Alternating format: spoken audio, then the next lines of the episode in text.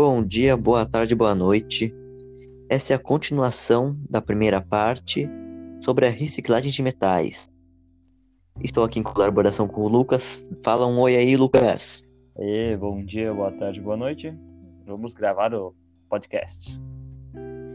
Então, nessa segunda parte, nós vamos nos focar sobre o uso dos, me dos metais na indústria e no nosso dia a dia e como é feito o descarte e a reciclagem correta deles.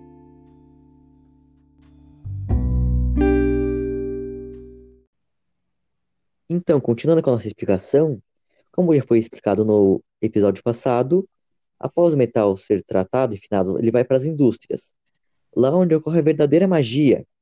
Ele vai ser moldado e juntado com outros componentes, no nosso dia a dia. E que nos pode perguntar? Ele pode ir desde uma lata de refrigerantes, que usa para beber ali uma coquinha geladinha, ou até o aparelho que você está usando para ouvir esse podcast, como por exemplo um notebook ou computador.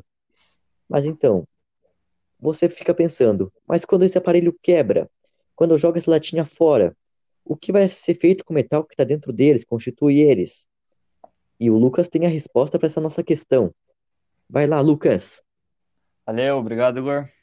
Então, a reciclagem do metal depende primeiramente das fases de coleta e separação dos metais. Os resíduos metálicos coletados são separados nos centros de triagem, entre ferrosos e não ferrosos, e também por tipo e características, tipo alumínio, cobre, ferro, aço, etc. Os resíduos já separados são prensados, classificados e caminhados para as estações de reciclagem específicas. Nessas estações, os resíduos são livrados das impurezas, triturados, derretidos e transformados em novos produtos.